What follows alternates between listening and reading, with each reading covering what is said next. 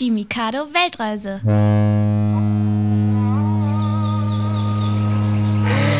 Heute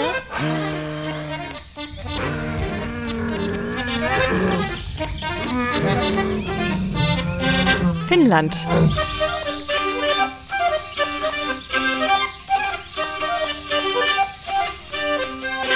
Große Teile von Finnland bestehen aus Wald und Wildnis. Deswegen kann man hier Tiere finden, die in den meisten anderen europäischen Ländern nicht leben.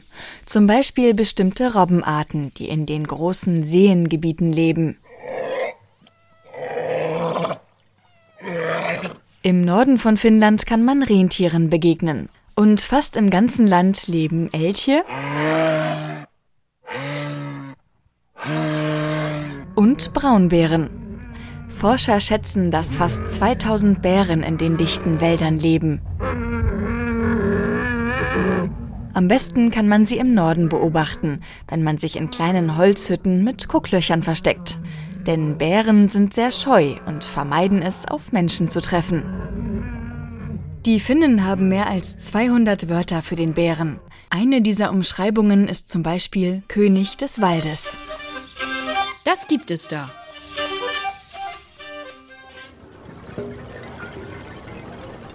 Finnland liegt im Norden von Europa, in Skandinavien, am Polarkreis. Deswegen scheint dort im Sommer die sogenannte Mitternachtssonne. Auch in Südfinnland wird es im Sommer nie richtig dunkel. Und im Winter herrscht dafür die Polarnacht. Am 21. Dezember taucht die Sonne am Polarkreis überhaupt nicht auf. Es bleibt also auch tagsüber dunkel. Zwischen Oktober und April funkeln fast jeden Tag die Polarlichter am Himmel. Natürlich nur, wenn es nicht bewölkt ist. Das isst man da.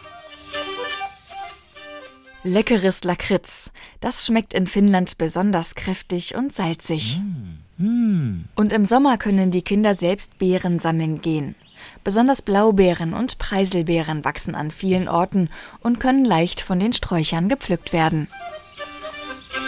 Das macht man da. Schwitzen. Das klingt erstmal komisch, denn richtig heiß wird es in Finnland selten. Aber es gibt fast halb so viele Saunas wie Einwohner im Land. In der Sauna, also einem kleinen hölzernen Raum, wird die Temperatur auf 60 bis 120 Grad erhöht und die Besucher kommen richtig ins Schwitzen. Manche Saunabesucher schlagen sich selbst leicht mit Birkenzweigen. Das soll dem Körper richtig gut tun. Und viele springen zur Abkühlung in einen See, wenn sie aus der Sauna kommen. Oder rollen sich im Winter sogar im Schnee. Das hört man da.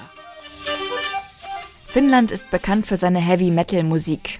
Viele Bands im Land spielen diese rockige, mal etwas düstere Musikrichtung. Das klingt dann zum Beispiel so.